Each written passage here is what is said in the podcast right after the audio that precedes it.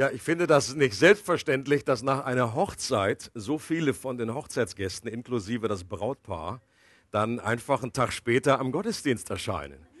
Das ist. Äh,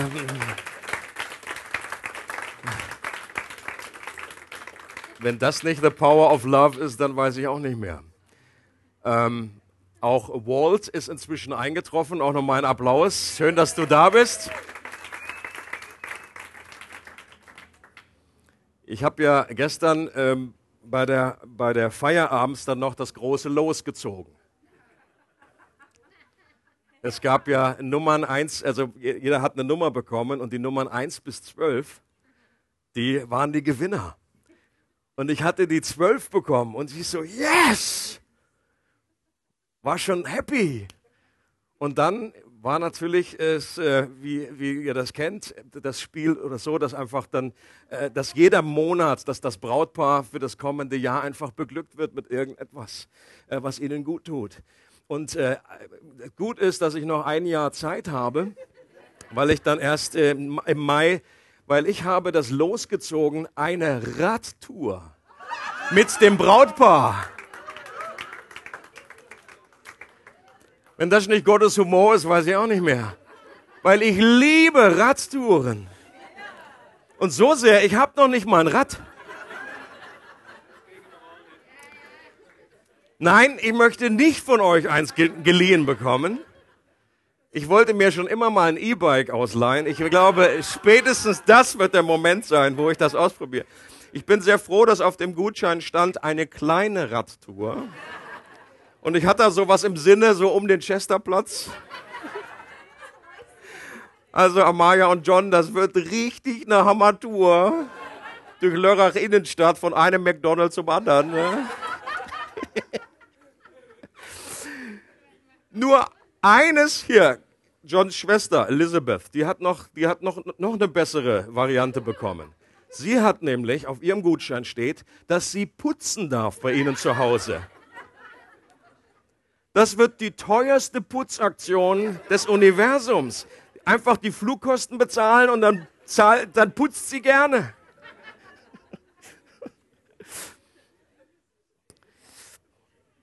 Okay, are you ready? Dass wir zum Wort Gottes kommen, weitermachen in dieser Serie The Power of Love. Und heute geht es darum, das Thema heißt, Liebe ist nicht naiv. 1. Johannes 3, Vers 23. Damit starte ich und dann mit einem Abschnitt, der dann danach äh, weiter in Kapitel 4 steht. 1. Johannes 3, 23. Und so lautet Gottes Gebot. Wir sollen seinem Sohn Jesus Christus vertrauen und einander so lieben, wie Christus es uns aufgetragen hat. In diesem einen Satz bringt Johannes das zentrale Gebot der ganzen Bibel nochmals auf den Punkt an Jesus zu glauben und den Nächsten zu lieben. Absolut basic. Wenn wir das machen, sind wir mitten im Willen Gottes. Und für Johannes sind diese beiden Aussagen so verknüpft, dass er von einem einzigen Gebot redet, nicht von zwei unterschiedlichen. Das ist auch nicht anders als das größte Gebot, was wir schon angeschaut haben, Gott zu lieben und den Nächsten wie uns selbst. Denn durch den Glauben mit Christus verbunden zu sein, ist ein anderer Ausdruck für Liebe zu Gott. Wir bleiben in ihm, wie die Rebe am Weinstock bleibt. Und durch diese Verbindung entsteht Liebe als Frucht. Wir haben Liebe so definiert, sind mit dieser Definition unterwegs. Liebe ist das Überfließen unserer Freude an Gott, bei dem die Bedürfnisse anderer freudig gestillt werden.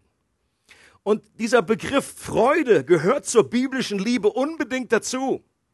Sie ist die Kraftquelle unserer Liebe und sie ist die Motivation unserer Liebe. Du kannst nicht lieben ohne Freude.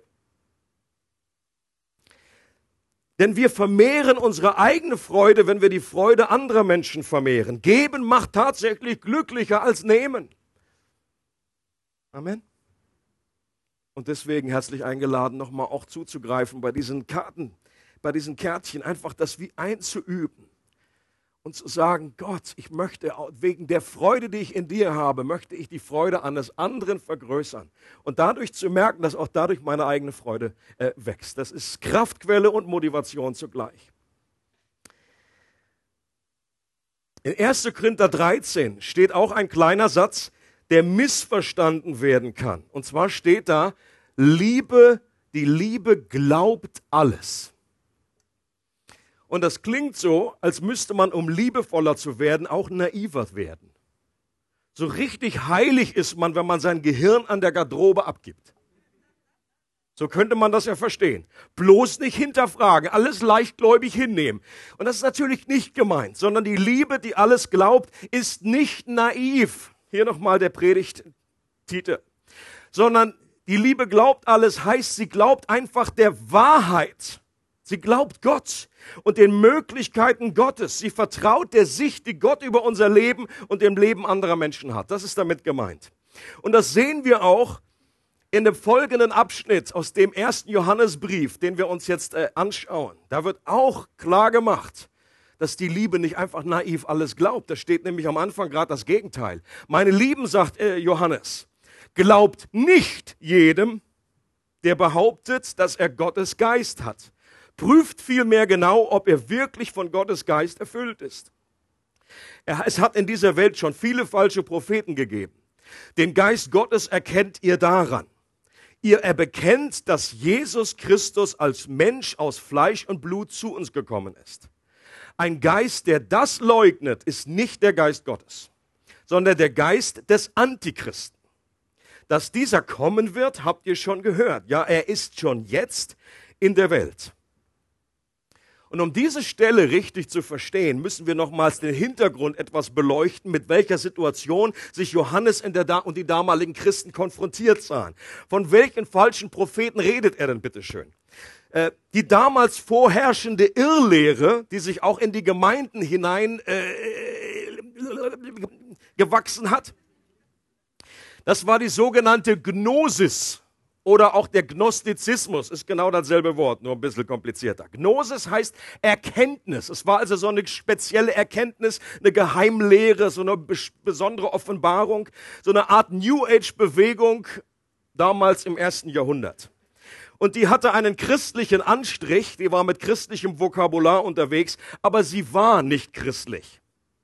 Und diese, diese Lehre, die hat einen starken Gegensatz zwischen der materiellen Welt gesehen, die als böse galt, und der geistlichen Welt, die als gut galt. Einige der Gnostiker lehnten das komplette Alte Testament ab. Das war einfach mit zu viel Schöpfung und so. Das war die materielle Welt. Die, sie verkündigten sogar, dass der Gott des Alten Testaments der Teufel sei. Und Jesus ist jetzt gekommen, um den unbekannten Vater zu offenbaren.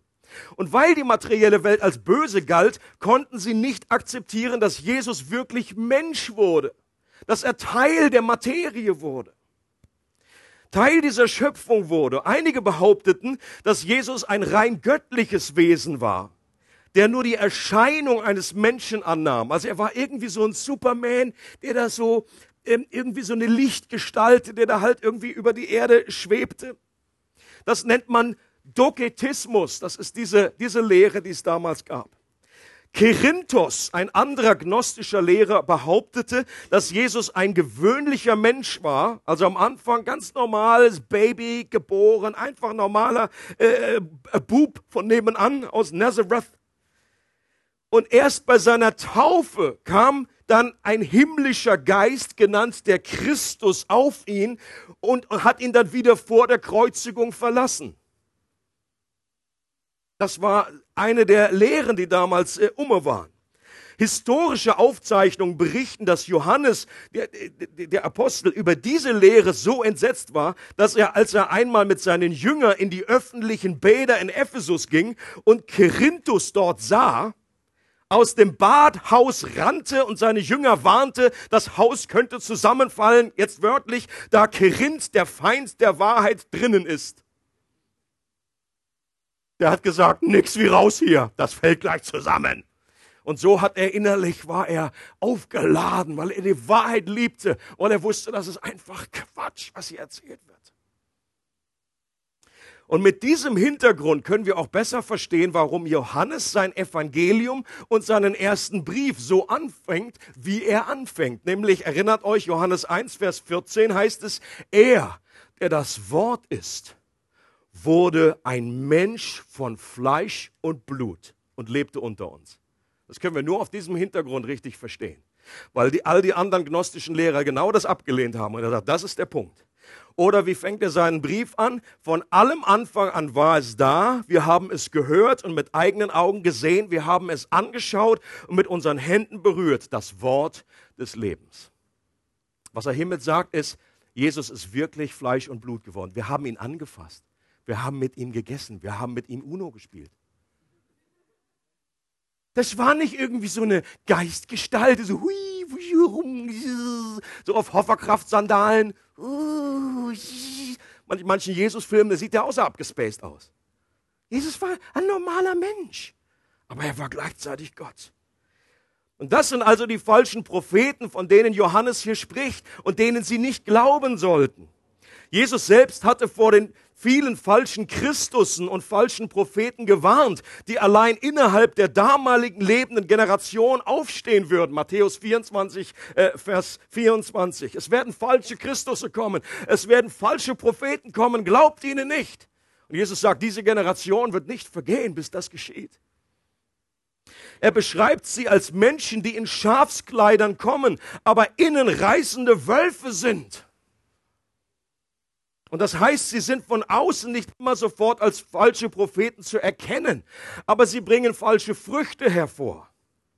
Als Paulus in, von den Ältesten in Ephesus sich verabschiedet, und das ist übrigens genau die Gemeinde, wo Johannes jetzt lebt in Ephesus, wovon er seinen Brief schreibt, sagt er folgendes, Apostelgeschichte 20. Paulus sagt, ich weiß, dass nach meinem Abschied reißende Wölfe bei euch eindringen und erbarmungslos unter der Herde wüten werden. Sogar aus euren eigenen Reihen werden Männer auftreten, die die Wahrheit verdrehen, um die Jünger des Herrn irre zu führen und auf ihre Seite zu ziehen. Seid also wachsam und denkt daran, dass ich drei Jahre lang unermüdlich Tag und Nacht jedem Einzelnen von euch den rechten Weg gewiesen habe und das oft genug unter Tränen. Und parallel dazu, jetzt lesen wir nochmal einen Abschnitt aus dem ersten Johannesbrief. Also jetzt, wie gesagt, später, es ist genau die Gemeinde, von der Paulus da geredet hat. Johannes lebt er da drin. Und jetzt sagt Johannes, Kinder, es ist die letzte Stunde und wie ihr gehört habt, dass der Antichrist kommt, so sind auch jetzt viele Antichristen aufgetreten. Daher wissen wir, dass es die letzte Stunde ist. Von uns sind sie ausgegangen, also das heißt aus ihrer eigenen Mitte, aus der eigenen Gemeinde, aber sie waren nicht von uns. Denn wenn sie von uns gewesen wären, würden sie wohl bei uns geblieben sein. Aber sie blieben nicht, damit sie offenbar würden, dass sie alle nicht von uns sind. Und ihr habt die Salbung von dem Heiligen und habt alle das Wissen. Hier wird dieser eine sehr, sehr äh, bedeutungsschwangere Begriff des Antichristen benutzt. Lasst mich da ein paar Worte, ein paar Takte zu sagen. Viele Christen gehen davon aus, mit einer Selbstverständlichkeit, weil sie es nie anders gehört haben, was hat sich irgendwie so rumgesprochen, hat sich so zementiert in, in unserer Vorstellung, dass der Antichrist identisch ist mit dem Tier aus der Offenbarung 13 und dem Mensch der Gesetzlosigkeit aus 2. Thessalonicher 2. Und sie sehen darin einen teuflischen Weltherrscher, der kurz vor der Wiederkunft Jesu an die Macht kommt. Okay? Könnt ihr abnicken. Schon mal gehört oder die meisten sehen es vielleicht auch so. Der Begriff Antichrist, interessanterweise, kommt weder in der Offenbarung noch bei Paulus vor, sondern nur im ersten und zweiten Johannesbrief. Und wenn man sich alle vier, es gibt nur vier Stellen, wo dieser Begriff erwähnt wird, wenn man sich alle vier Stellen anschaut, dann erkennt man, dass Antichrist nicht nur eine Person ist, sondern es sind viele. Sagt ja Johannes hier, es sind schon viele, die schon Antichristen und und diese Person kommt nicht erst in der Zukunft, sondern die sind damals bereits zur Zeit von Johannes aufgetreten. Sie waren damals im ersten, Johann, äh, im ersten Johannes, im ersten Jahrhundert schon in der Welt. Und deshalb bezeichnet Johannes die Zeit damals schon als die letzte Stunde. Wenn ich die letzte Stunde und jetzt in 2000 Jahre später sind wir immer noch nicht fertig, da sage ich, was hast denn du für eine Uhr? Junge, Junge, Da stimmt doch irgendwie was von der Zeit nicht. Er sagt, die sind jetzt schon da. Dieser Geist ist jetzt schon in der Welt. Die sind schon jetzt viele Antichristusse aufgetreten. Johannes bezeichnet mit Antichrist oder dem Geist des Antichristen die falschen Propheten, die von einem falschen antichristlichen Geist gespeist werden und damals insbesondere die Fleischwerdung Jesu ablehnten. Leute, das ist damit gemeint, nicht mehr und nicht weniger. Den Antichrist können wir nicht einfach so selbstverständlich mit dem Tier der Offenbarung gleichsetzen. Dann haben wir keine biblische Grundlage für, weil das kommt in der Offenbarung überhaupt nicht vor. Die meisten Christen, wenn, wenn ich da ein Quiz machen würde, wo steht der Begriff Antichrist, dann würden die sagen, oh, Offenbarung. Das steht da nicht. Warum? Weil das Tier in der Offenbarung einen politischen Machthaber oder ein politisches System umschreibt. Viele Christen glauben, dass der noch kommt in der Zukunft, so ein Weltherrscher. Und wie viel Erklärung ich davon schon gehört habe, äh, das äh, glaubt ihr gar nicht alle zwei, fünf Minuten wird da irgendwie eine neue Idee rausgehauen. Einfach Hitler war es natürlich damals. Es waren damals die Päpste. Es war Barack Obama. Jeder europäische Gemeinschaft, natürlich, weil die da sich damals in Rom gegründet hat. Und dann hat man ja irgendwie, oh, dieses römische System, was da wieder. Und ein äh, Vorschlag nach einem anderen. Gorbatschow habe ich schon gehört. Und der hat ja auch das Zeichen an der Stirn da mit seinem Leberfleck. Also eine Erklärung wirrer als die andere. Und das Dumme ist, wenn sie dann irgendwie tot sind, hinterher äh, meldet sich keiner mehr und sagt, sorry, war wohl, lag wohl daneben. Ich persönlich glaube, dass mit dem Tier des römischen Reich das römische Reich und im Besonderen Kaiser Nero gemeint ist. Dass das nicht in der Zukunft noch kommt, sondern dass es in der Vergangenheit war. Der Antichrist dagegen steht für eine Irrlehre und zwar für falsche Propheten und hat mit diesem politischen System äh, gar nichts zu tun.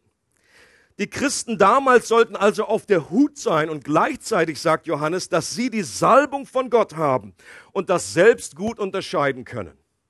Und das möchte ich auch euch zusprechen oder euch daran erinnern. Es ist gut, wenn wir aufgeklärt sind. Es ist gut, wenn wir darüber predigen, was ich auch heute hiermit tue dass wir äh, eine Sensibilität entwickeln. Aber Johannes sagt, ihr habt Gott in euch. Der Geist, der in alle Wahrheit führt, der lebt in, lebt in euch. Und wenn ihr eine gute Verbindung habt zu diesem Geist, dann seid ihr im Grunde sehr gut gefeit gegen, und wir haben ein Gespür dafür, wenn irgendetwas falsch läuft, wenn irgendwie es in, in eine falsche Richtung geht.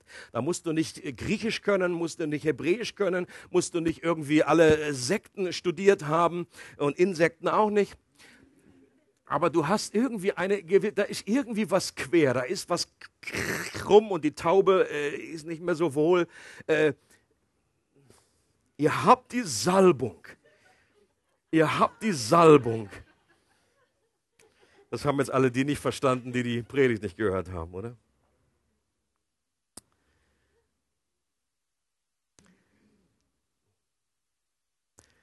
Und Johannes sagt, in 1. Johannes 4, Verse 2 bis 3, es gibt ein klares Prüfungskriterium, um den richtigen vom falschen Geist zu unterscheiden.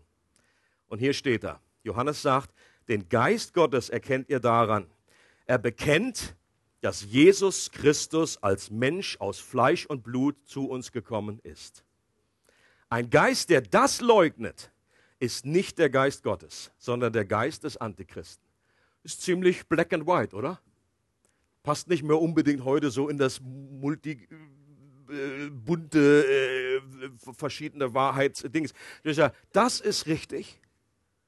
Und was, was, was nicht das glaubt, ist einfach nicht richtig.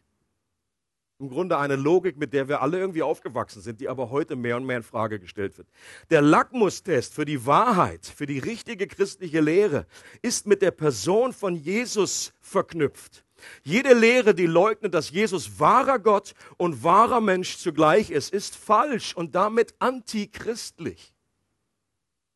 Wenn wir bekennen und von Herzen glauben, dass der Sohn schon immer existiert hat, nicht erschaffen wurde und in Jesus in Zeit und Raum Mensch wurde, dann glauben wir das, weil das der Heilige Geist uns offenbart hat. Sonst würdest du das nicht glauben. Übrigens hat Jesus nach seiner Himmelfahrt nicht aufgehört, Mensch zu sein. Das wissen auch manche Christen irgendwie nicht. Dann denken, oh ja, der war Mensch und jetzt ist er wieder äh, Menschheit abgestre abgestreift wie ein Kokon. Sondern die Bibel sagt, es immer noch, Jesus hat einen Auferstehungsleib, er ist immer noch wahrer Mensch und wahrer Gott. Er ist auch heute noch. Und das macht ihn so genial. Er ist der vollkommene Mittler zwischen Gott und Mensch. Er ist der hohe Priester, der Mitleid hat mit unserer Schwachheit, weil er Mensch war und ist. Und gleichzeitig ist er der allmächtige Gott, der alles in seiner Hand hält. Die Auferstehung und das Leben. Und Jesus ist beides zur selben Zeit. Love him. Und die Frage ist für uns, wie ist das heute? Was sind die falschen Lehren heute? Was ist falsche Prophetie heute? Kerinth, Kerinthus, äh, den werden wir nicht mehr im Badehaus antreffen. Vor welchen falschen Propheten müssen wir uns in Acht nehmen? Die Gnosis gibt es in anderem Gewand übrigens heute noch. Eben, ich habe vorhin schon erklärt, das ist wie eine Art New Age-Bewegung und die New Age-Bewegung ist nicht ausgestorben. In ihren vielen Ausprägungen, in denen Jesus als ein Guru, als eine Lichtgestalt, als ein weiser Lehrer verehrt wird. Wer meine Story gehört hat, wie ich zum Glauben kam, war auch in der New Age-Bewegung drin. Ja, da war, hat Jesus auch eine Rolle gespielt für mich. Jesus, das war, das war einer, das war ein Guter. Ja, aber, aber einer von vielen. Und da konntest du dir alles Mögliche noch dazu sammeln. Aber Jesus war irgendwie ein guter, aber er hatte kein Alleinstellungsmerkmal. Er war nicht der einzige, die einzige Wahrheit für mich. Gleiches gilt natürlich, ich picke einfach nur so ein paar Sachen beispielhaft raus. Gleiches gilt für die Zeugen Jehovas, bei denen Jesus nur ein erschaffenes Wesen ist der zwischen Gott und Engeln anzusiedeln ist. Er ist schon höher als die Engel, aber er ist nicht Gott gleich. Jesus hat nicht schon immer existiert bei den Zeugen Jehovas. Er wurde erschaffen. In der neuen Weltübersetzung, das ist die Bibel, die eigene Übersetzung von den Zeugen Jehovas, heißt es deswegen im Johannes 1, äh, im Anfang war das Wort und das Wort war bei Gott und das Wort war ein Gott. Und das ein haben sie da hinzugefügt. Und da hilft es, wenn man Griechisch kann. Und guckt mal nach und so ein, ein, ein, ein, ein, ein, ein, nein. Nicht da. Nicht da. Einfach nicht da. Das nennt man nicht dann äh, Übersetzung, das nennt man dann einfach Interpretation des Textes. Warum? Weil Jesus nicht Gott sein darf. Deswegen ist er nur ein Gott, Gott ähnlich. Das gleiche gilt für anthroposophische Philosophie eines Rudolf Steiner, bei der auch die Pädagogik nicht nur schlecht ist.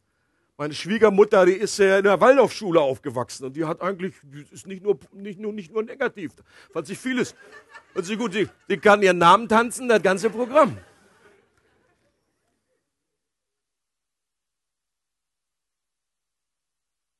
Jemand hat mal gesagt, ich tanze so schlecht, dass die bei der Waldorfschule dachten, ich heiße Uschi. Ja.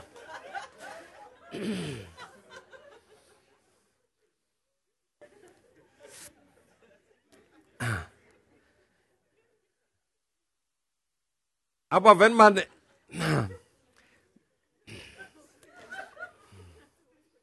aber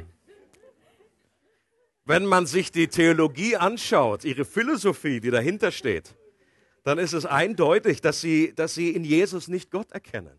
Das ist eine ganz wirre äh, Rudolf Steiner, was der da alles, ich weiß nicht, was der da alles geraucht hat, auf, auf was der da alles gekommen ist. Auch für charismatische Christen übrigens gibt es eine besondere Versuchung, und zwar auf, auf falsche Propheten hereinzufallen. Also es gibt Christen, die glauben gar nicht mehr, dass es so etwas Übernatürliches noch gibt. Dann ist keine große Versuchung, wenn da ein als Prophet kommt. Dann sagen sie, ja, tschüss, du kannst gleich gehen. Aber je, je mehr man sich dem, dem, dem, öffnet und das Übernatürliche und was ich in keinster Weise in Frage stellen bin, ihr, ihr, ihr wisst, ich bin ein großer Befürworter. Wir brauchen mehr von der Kraft Gottes. Wir brauchen mehr das Übernatürliche. Aber im gleichen Atemzug müssen wir sagen, je mehr äh, wir uns in diese Richtung bewegen, desto müssen wir mehr auf der Hut sein vor einer falschen Art, äh, die sich so derart äh, äh, äh gestaltet, dass wenn jemand etwas Übernatürliches tut, eine Heilung vollbringt oder irgendwie, was weiß ich, so mit einer Totenauferweckung im, im, im Rucksack ankommt, dann hat der immer recht. Und bei vielen Christen setzt es dann irgendwie aus, die prüfen gar nicht mehr, was der Inhalt ist von dem, was sie sagen, sondern wer so gesalbt ist, wer so etwas Tolles machen kann, der muss doch von Gott gesegnet sein, da muss doch bitte schön stimmen, was der behauptet. Und diese Logik stimmt nicht. Da sagt die Bibel ganz klar, das eine hat mit dem anderen nicht unbedingt etwas zu tun. 5. Mose 13 zum Beispiel, schon im Alten Testament heißt es, wenn in deiner Mitte ein Prophet aufsteht oder einer, der Träume hat und er gibt dir ein Zeichen und ein Wunder und das Zeichen oder das Wunder trifft ein, also hier schon, das, das ist real, das ist wirklich, das ist wirklich so. Von dem er zu dir geredet hat, indem er sagt, lass uns anderen Göttern, die du nicht gekannt hast, nachlaufen und ihnen dienen, dann sollst du nicht auf die Worte dieses Propheten hören oder auf den, der die Träume hat. Denn der Herr, euer Gott, prüft euch, um zu erkennen, ob ihr den Herrn, euren Gott, mit eurem ganzen Herzen, mit eurer ganzen Seele liebt. Also es gibt eine Unterscheidung im Alten Testament, wenn ein Prophet etwas prophezeit hat, was nicht eingetroffen ist. Das war auch ein klarer Hinweis, dass der Prophet nicht richtig ist.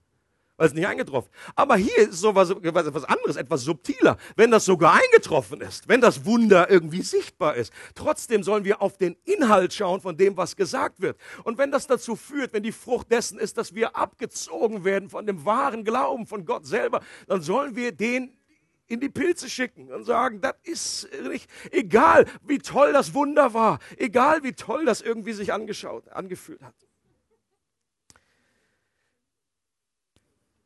Seid ihr noch da? Gleiches gilt, gleiches gilt natürlich auch für die verschiedenen Weltreligionen, die Jesus nicht als Gott verehren und damit aus christlicher Überzeugung nicht der Wahrheit entsprechen in der Wahrheitsfrage muss es einen Absolutheitsanspruch geben. Leute, das ist, das ist die Natur der Sache. Wenn wir behaupten, und das machen ja alle Religionen, und es ist ja völlig legitim, wenn ein Buddhist sagt, was ich glaube, ist die Wahrheit. Wenn ein Moslem sagt, ich glaube an Allah, ich glaube an den Koran, dann ist es doch logisch, dass er sagt, das ist die Wahrheit und alles, was dem nicht übereinstimmt, ist nicht wahr. Das ist doch auch gar kein Problem, solange man sich begegnen kann und dann einfach sagt, we agree to disagree. Du siehst das, ich sehe das anders. Es sei denn, man äh, disst den anderen oder im schlimmsten Fall haut man dem irgendwie die Bibel äh, um den Kopf und haut ihn kaputt.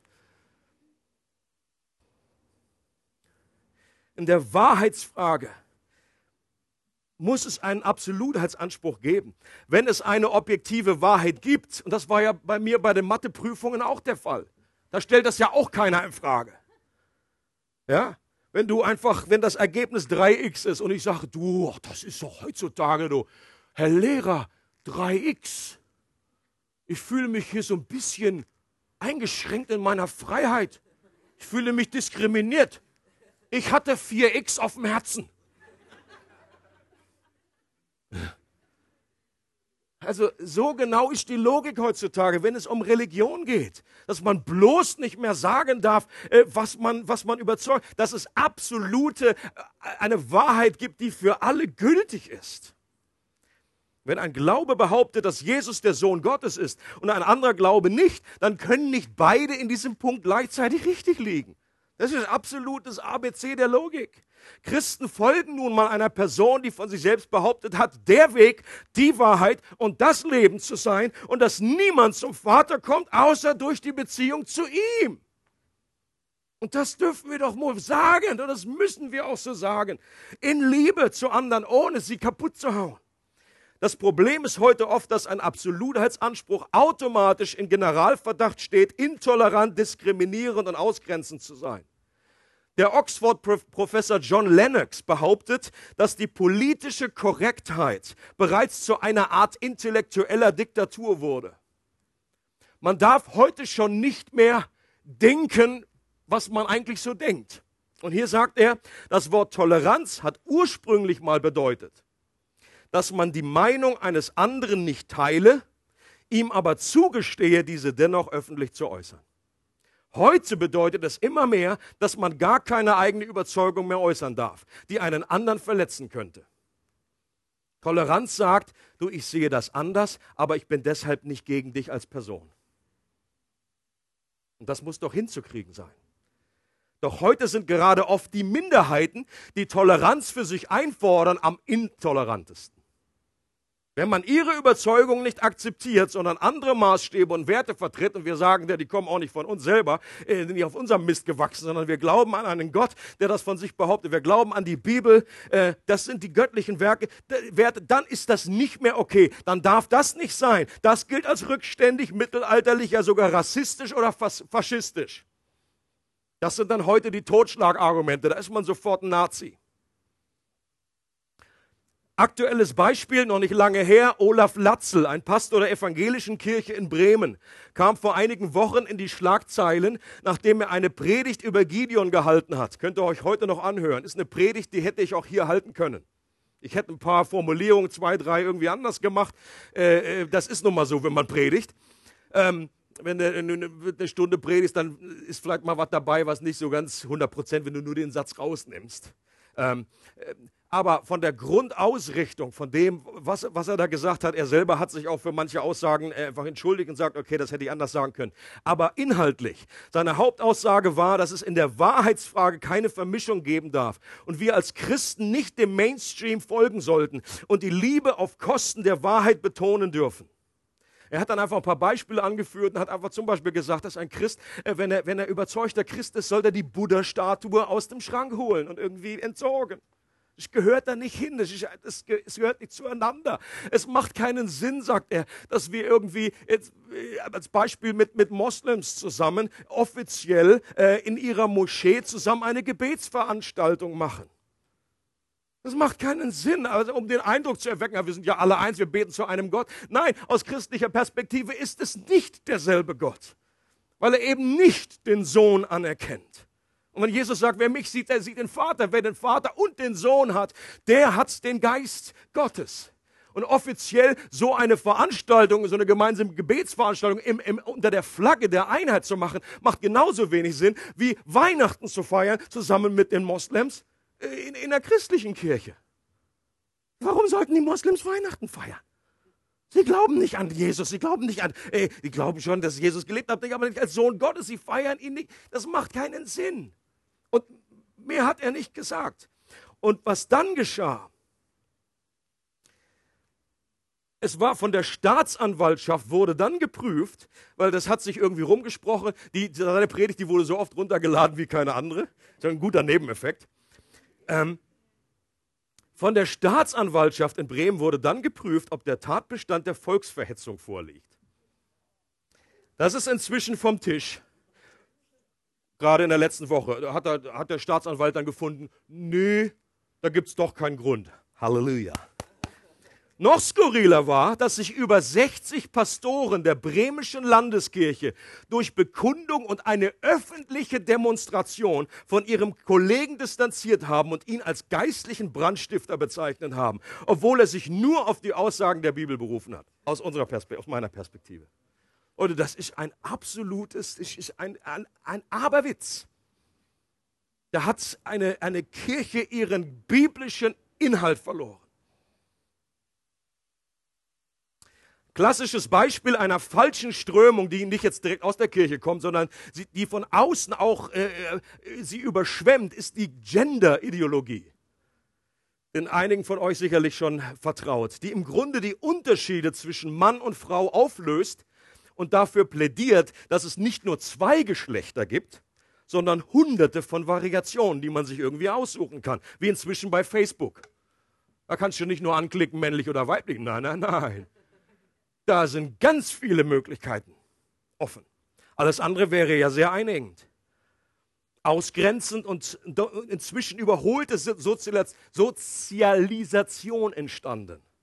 Das ist einfach diese Gender und das zieht sich Leute durch alle Bereiche. Ich habe erst kürzlich das Buch gelesen von Birgit Kelle, äh, schreibt äh, der Gender Gaga. Kann ich übrigens sehr empfehlen. Sie selber ist kein Christ, aber sie ist Journalistin und sie bringt diesen ganzen Zirkus sehr gut auf den Punkt, mit einer sehr guten Spitze, aber du kannst gleichzeitig weinen und lachen. Gesagt, das wäre alles super witzig, super Theater, wo dann einfach alles durchgegendert wird, wo die Sprache gesäubert wird, wo man nicht mehr sagen darf, das sind Studenten. Nein, das sind ja hier nur männlich, man muss jetzt sagen Studierende. Da werden also ganze Schriftzüge erneuert in den Universitäten. Da werden äh, Millionen von Geldern. Man muss ja einfach auch neu drei, drei Toiletten, zwei Toiletten da hinten. Das ist absolut nicht Gender Mainstream, dass wir nur Männlein und Weiblein haben. Es gehört die dritte dazu in die Mitte. Für Leute, die sich nicht entscheiden können.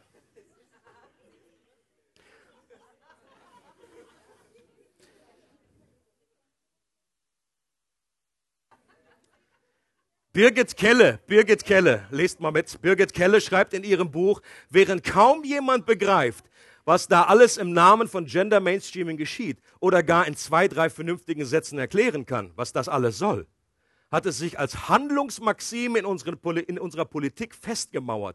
Ohne gesellschaftliche Diskussion und Legitimation, ohne Parlamentsbeschluss. Da sitzt es jetzt gekommen, um zu bleiben und wir zahlen alle fleißig mit. Wurde niemand gefragt, ob man das will. Es, aber es zieht sich durch alle äh, Dinge durch. Auch sehr äh, in der Diskussion war ja der Lehrplan, ist ein anderes Beispiel, jetzt auch in der, in der Schweiz, gerade die sexuelle Aufklärung. Auch hier, äh, wenn, wenn, man sich das anschaut und wenn man dann sieht, äh, wie, wie das im Grunde den Eltern das Recht aus der Hand genommen wird, zu entscheiden, wann und in welcher Art ich meine Kids sexuell aufklären möchte. Das ist ein Skandal. Und wir sollten als Christen auch den Mut haben, das zu sagen. Unsere Kids im Grundschulalter müssen nicht wissen, wie man ein Kondom über die Banane kriegt. Das habe ich früher auch nicht gewusst. Ich habe trotzdem zwei Kinder gekriegt.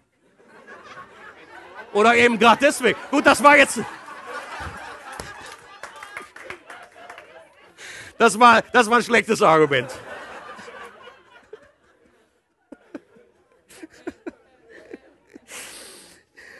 Vielleicht hätte ich sagen sollen, wenn ich das zu früh gelernt hätte, wären meine tollen Kinder nicht da. Das würde mehr Sinn machen. Letztes Beispiel, auch bei dem Thema Homosexualität sind sogar die Kirchen ganz vorne mit dabei, wenn es darum geht, eine vielfältige und bunt ausgelebte Sexualität und gleichgeschlechtliche Ehe zu befürworten. Das wäre doch ganz im Sinne der christlichen Liebe. Manche Christen, die das äh, vielleicht noch anders sehen, spüren aber den immer stärker werdenden Druck des Mainstreams, trauen sich kaum zu ihren Überzeugungen zu stehen, aus Angst in einer homophoben oder intoleranten Ecke zu landen. Als Christen richtet sich unser Kampf nie gegen Menschen. Amen. Wir sind immer aufgefordert, den Menschen zu lieben, egal was er denkt, egal was er glaubt, egal wie er lebt. Das gilt sogar für den radikalen Terroristen im IS. Right? Ist ein extremes, aber ein gutes Beispiel. Wir als Christen sind aufgefordert, unsere Feinde zu lieben. Aber natürlich unterscheiden wir und sagen, ihre Ideologie, das, was sie zu dem macht, was sie zu den Taten treibt, verurteilen wir natürlich. Aber hier ist doch wohl jedem denkenden Menschen klar, dass es einen Unterschied gibt zwischen einer Person, die ich immer noch im Ebenbild Gottes erachte, einer Wertschätzung gegenüberstehen kann, und dem, was sie inhaltlich glaubt. Wir dürfen nicht verurteilen oder richten, sagt die Bibel selber ganz klar. Jesus sagt, richtet nicht, denn das ist das Gegenteil der Liebe. Doch wir sind aufgefordert, mutig unsere Stimme zu erheben und die Dinge zu beurteilen. Falsche Lehren und falsche Propheten beim Namen zu nennen und zu prüfen. Gleichgültigkeit ist auch das Gegenteil von Liebe. Wer nicht zornig über Böses sein kann, sagt Spurgeon, hat keine Liebe zum Guten. Wenn wir etwas lieben, wenn wir unsere Kids lieben, dann erheben wir unsere Stimme. Dann unterschreiben wir, dann machen wir uns auch politisch stark und sagen, das wollen wir nicht. Das Recht in einer Demokratie, in Deutschland, in der Schweiz, Schweiz noch mehr, die Selbstbestimmung äh, möglich ist, sollten wir als Christen unsere Stimme erheben. Von Jesus können wir den Spagat lernen, wie beides gleichzeitig hinzubekommen ist, wie man Menschen lieben kann, aber wie man auch mutig wie ein Löwe sich gegen die Falschheit und gegen die Lüge und falschen Propheten einfach erhebt. Mir ist nur der Fall gekommen, als, als, als Petrus sich geäußert hat. Jesus sagt zu Petrus, und Petrus war der, den er liebte. Es war einer seiner Haupt, in seinem engsten Kreis. Und Petrus hatte interessanterweise noch direkt vorher, kurz fünf Minuten vorher, noch den größte Bekenntnis rausgehauen. Petrus meldet sich und sagt, ich weiß es, ich weiß es, ich weiß es. Du bist der Sohn des lebendigen Gottes. Du bist der Messias. Und Jesus sagt, das weißt du nicht von dir aus, sonst hat dir mein Vater im Himmel offenbart. Gut gemacht, Petrus. Halleluja. Das war der Geist Gottes, der durch dich geflossen ist.